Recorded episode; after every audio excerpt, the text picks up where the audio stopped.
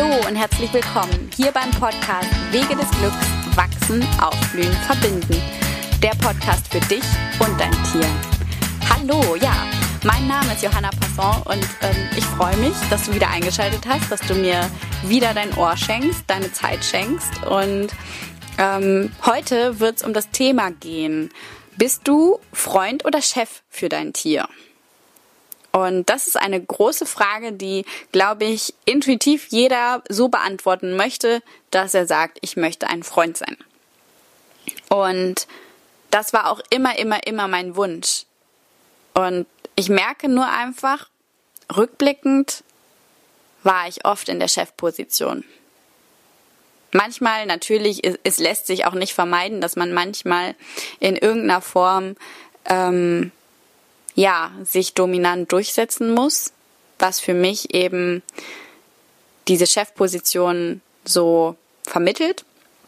Es hat etwas mit Dominanz zu tun, etwas mit Durchsetzen, etwas mit ähm, ja, Macht und Kontrolle. Ähm, und Freundschaft ist etwas einfach, was auf Augenhöhe basiert, auf Erlaubnis, also dafür, dass der andere so sein darf, wie er ist und das tun darf, was er möchte. Und ja, das ist einfach äh, der große, große Unterschied, den ich jetzt direkt am Anfang schon mal herausstellen möchte für mich. Und ich habe halt einfach lange gedacht, dass ein Tier das braucht, dass man der Chef ist.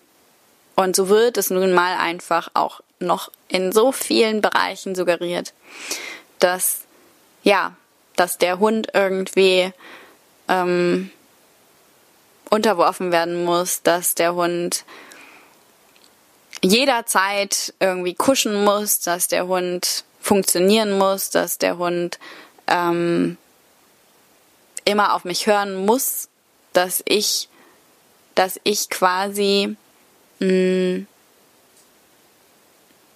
dass in dem Moment, wenn ich dem Hund erlaube, dass er noch eine Sekunde weiter schnüffelt, bevor er dann auf meinen Signal, dass ich möchte, dass er zu mir kommt, reagiert, dass ich in dem Moment schon quasi, äh, dass es losgeht, dass der Hund mir anfängt, auf der Nase rumzutanzen. So habe hab ich das damals gelernt. Ich habe es damals gelernt, dass, ähm, dass, ja, dass der Hund quasi in der Sekunde auf dem Absatz kehrt machen muss und kommen muss. Und wenn er das nicht tut, dann beginnt eine Zeit, wo er eben ja auf der Nase rumtanzt. Genauso, dass der Mensch zuerst durch die Tür gehen muss, dass der Hund nicht aufs Sofa darf, nichts vom Tisch kriegen darf und so weiter und so fort. Also es gab so viele Regeln, die ich oder wir als Familie ähm, mitbekommen haben, gelernt haben, als wir einen Hund bekommen haben. Ähm, und eben auch, wie wichtig es ist, sich immer durchzusetzen. Also wenn ich möchte, dass mein Hund sich hinsetzt, dass ich ähm, bis zum, ja, bis zum bitteren Ende dranbleibe, bis er sich endlich setzt und erst dann aufhöre. Und wenn ich das einmal nicht mache, dann wird er sich das merken und immer wieder tun und sofort wird er die Macht an sich reißen. Und ich merke jetzt immer noch, dass, also wie tief diese Gedanken sitzen. Denn ja, ich war halt noch ein Kind, als das so anfing, dass ich das so gelernt habe. Und das ist einfach tief in einem drin. Und ich glaube, das ist tief in vielen Menschen drin. Und genauso eben auch bei den Pferden, dass man einfach, äh, dass es gefährlich wird, wenn, ähm, ja, wenn man irgendwie dem Pferd erlaubt, dass es, ähm, keine Ahnung, die Gangart mal bestimmen darf, wenn es mal die Richtung bestimmen darf, wenn, ähm, ach, ich weiß es gar nicht mehr, wenn das Pferd sich äh, an einem schubbert, äh, wenn das Pferd einen anstupst, all solche ähm, pauschalen Aussagen, ähm, ja, wie, wie wichtig es ist, dass, ähm, dass das Pferd jederzeit nur mir folgt und dass ich mich da einfach durchsetzen muss und ähm, auch wenn das Pferd Angst hat und ich lasse es zu, dass das Pferd quasi ähm, stehen bleibt und mh, mm, ja, ich erlaube quasi dem Pferd, dass es halt sich vor dem, was es Angst hat, mh, mm, in Sicherheit bringt, also aus seiner Sicht. Und wenn ich das zulasse, dass das Pferd zum Beispiel einen Bogen läuft oder an einer gruseligen Ecke nicht vorbeiläuft, dann würde es losgehen, dass das Pferd mir anfängt, auf der Nase rumzutanzen. Und das ist für mich heute so absurd, weil ich meine, ganz ehrlich, also jemand, der Angst hat, der denkt doch nicht darüber nach, hey, äh, ich tu jetzt irgendwie, also ich verhalte mich jetzt so, ähm, um irgendwie Macht über jemanden zu bekommen. Und das sind so Gedanken, die sind so menschlich und das ist etwas, was einfach in meiner Welt äh, ja passt überhaupt nicht mehr.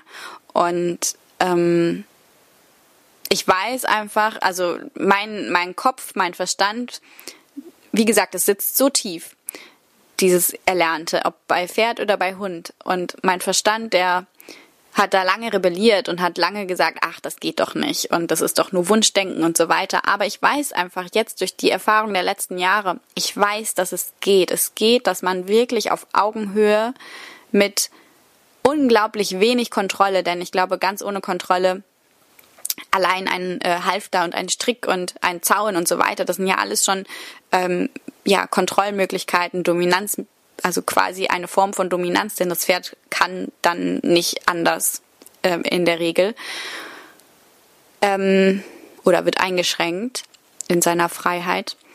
Und deswegen, ich glaube, ganz darauf verzichten ist halt kaum möglich. Genauso, wenn man halt sicher mit dem Pferd irgendwie mal im Straßenverkehr unterwegs sein möchte, dann wird es Situationen geben, wo man mal ähm, auch dominant die Führung übernehmen muss. Ja, natürlich. Aber es ist einfach, ich, ich konnte es mir nicht vorstellen, wie selten das notwendig ist. Ich konnte mir nicht vorstellen, wie viel Augenhöhe, wie viel Erlaubnis, wie viel ähm, ja, wie viel Freude und Freundschaft, also wirklich Freundschaft möglich ist. Und ich meine, Freundschaft, wenn man sich eine gute Freundschaft mit Menschen anschaut, die zeichnet sich doch dadurch aus, dass wirklich jeder für sich seine eigenen Entscheidungen treffen kann, sein eigenes Leben hat und ähm, jeder für sich schon eben glücklich ist und irgendwie zusammen die Zeit einfach genossen wird und aus beide aus freien Stücken vor allem die Zeit miteinander genießen und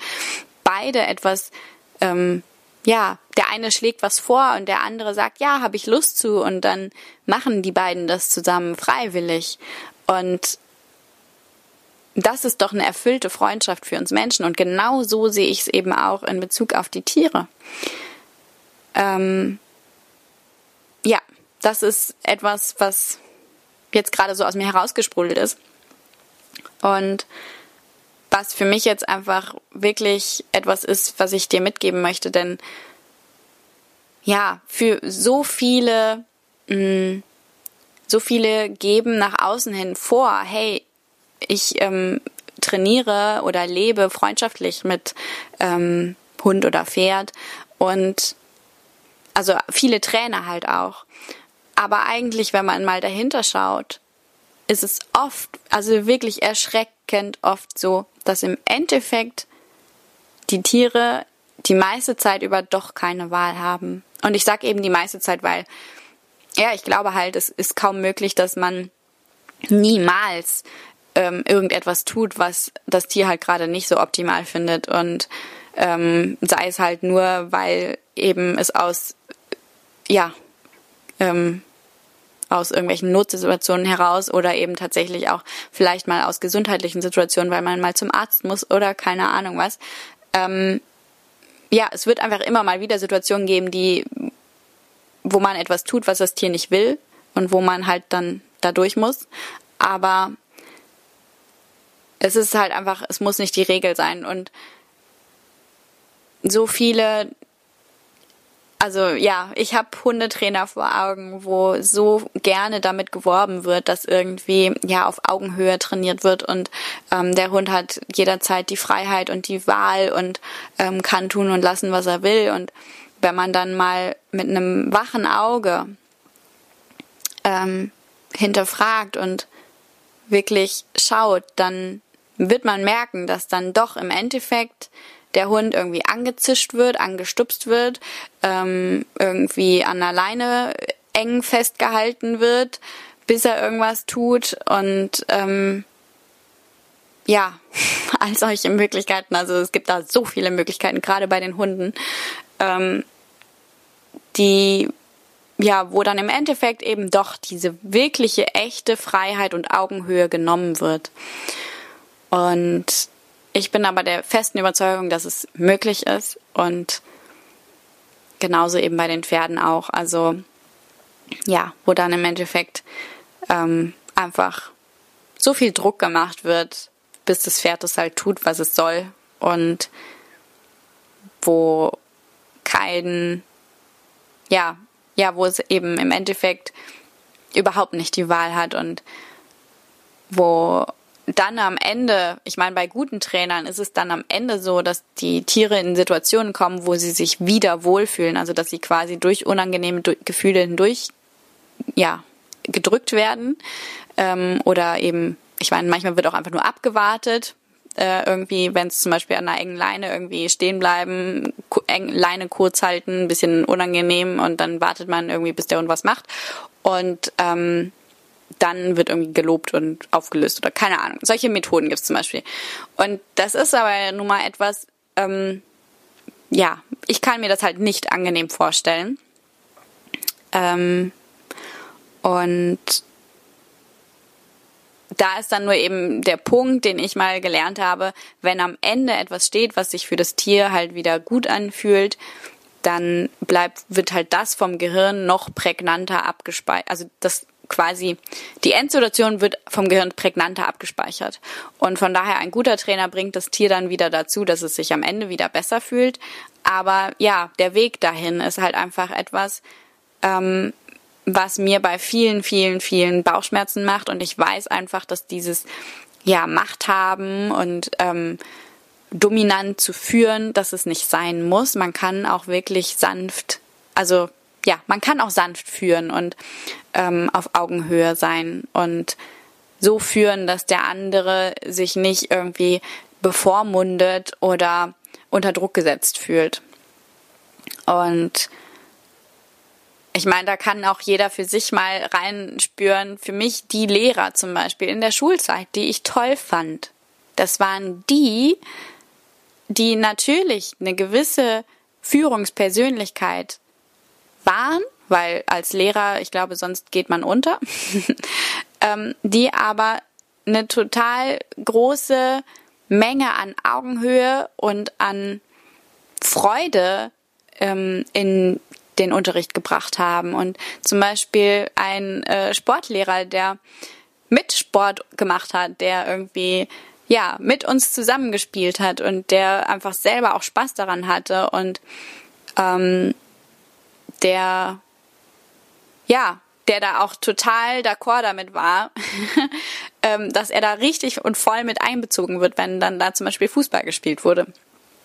Und das finde ich, also, und das ist halt so etwas, wo man jetzt denken könnte, ja, aber dann verliert er ja seine Autorität, aber das hat er gar nicht, sondern er hat sie sogar mehr denn, ich glaube, mehr als jeder andere Lehrer gewonnen, weil ähm, er war ja trotzdem, er war trotzdem jemand, der absolut selbstsicher und souverän und klar war, aber eben gleichzeitig jemand, der sich nicht dominant über uns gestellt hat. Er hatte es einfach nicht nötig, da irgendwas zu kompensieren quasi ähm, oder sich ja so ein Stück weit von uns zu distanzieren oder ja über uns zu stellen. Das hatte er einfach nicht nötig und also alle haben ihn geliebt und alle haben ihn zutiefst respektiert. Das war wirklich ein Lehrer, der hatte es, glaube ich, am leichtesten mit uns allen. und das war eben auch ein Lehrer, wo, wo ich einfach weiß, dass auch im Nachhinein wirklich viele ihn unglaublich geschätzt haben und mehr als eben die meisten anderen Lehrer, die halt dann doch ähm, ja das nicht so geschickt hinbekommen haben. Und da kann jeder für sich mal reinspielen. Ich meine, wen mochtest du am liebsten? Oder auch so, was für einen Chef magst du am liebsten? Wie wäre für dich der perfekte Chef? Und ähm, da kann man, also man kann durchaus auch eine Chefposition einnehmen, aber auf eine Art und Weise, die ähm, nichts mit blinder Dominanz und mit Machtausübung und Unterdrückung zu tun hat. Und ja, für mich ist eben diese Chefposition nicht mein Ziel. Es bleibt aber eben nicht aus, dass man sie manchmal einnehmen muss. Und gleichzeitig habe ich von Elsa Sinclair gelernt und ich kann mir sehr gut vorstellen, also für mich ist es sehr stimmig, dass es so ist, ähm, nämlich dass selbst in einer Freundschaft immer jemand die Führung hat ohne dass der andere, also ohne dass es weder derjenige, der die Führung hat, noch der andere, dass das groß bemerkt wird. Aber es existiert das immer. Es existiert das immer, dass einer ähm, führt. Und führen heißt eben bei ihr, und ich finde das total schön, einfach nur jemand, der halt ähm, ja etwas vorschlägt oder eine Entscheidung trifft und wo der andere gerne diese Entscheidung annimmt, weil er halt einfach weiß oder gelernt hat durch die Vergangenheit, durch viele andere Situationen, wo es schon so war, dass diese Person oft gute Entscheidungen trifft und deswegen folgt man dem gerne oder macht das gerne mit.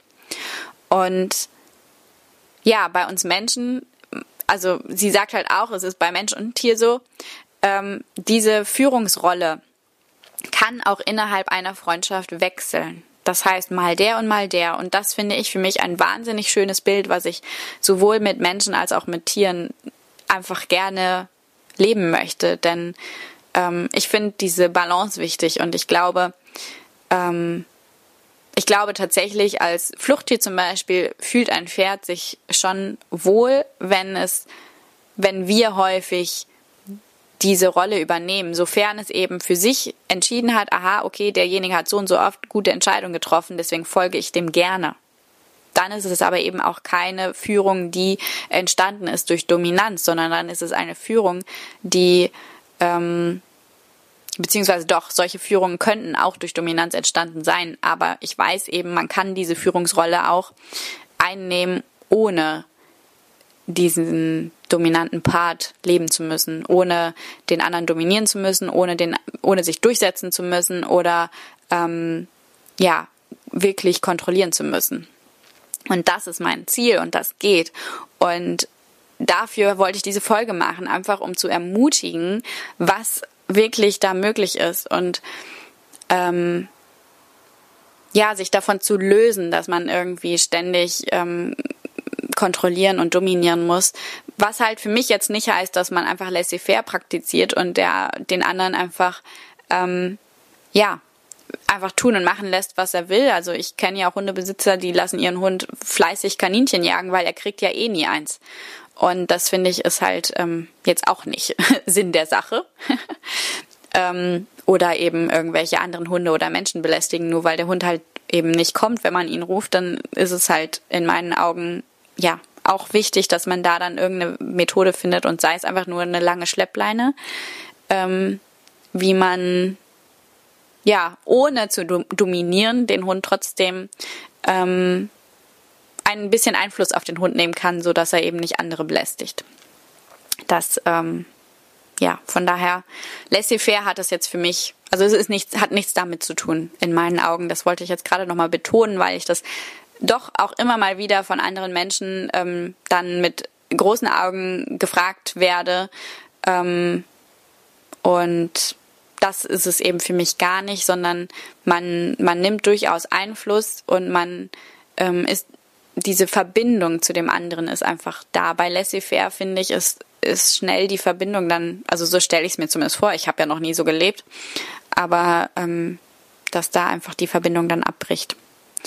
Ja, und ansonsten, ich glaube, ich gucke gerade noch auf mein Notizblatt. Ich bin ja noch nicht, äh, noch nicht so der alte Hase im Podcasten. nee, tatsächlich. Für mich war es das zu dem Thema. Also wenn ähm, du zum Beispiel zu dem Thema noch irgendwas ergänzen kannst, dann freue ich mich sehr, wenn du ähm, auf Instagram oder auf Facebook den Post, den ich zu diesem Pod zu dieser Podcast-Folge gemacht habe, wenn du da kommentierst, wenn du mir Nachrichten schickst, wenn du übrigens auch, wenn du ähm, Themenwünsche hast oder Fragen zu irgendwelchen ja, Folgen oder zu zukünftigen Folgen, ähm, meld dich immer gerne, ob eben über die Social Media Kanäle oder über die E-Mail an mail@johannapasson.de. Ähm, ich freue mich total. Und ja, ich freue mich, wenn du das nächste Mal auch wieder einschaltest und noch bei meinem Gewinnspiel mitmachst. Das läuft bis zum äh, 31.08. Mitmachen kannst du, indem du bei iTunes kommentierst und ähm, bewertest den Podcast. Und ja, bis zum nächsten Mal. Hab einen wunderschönen Tag.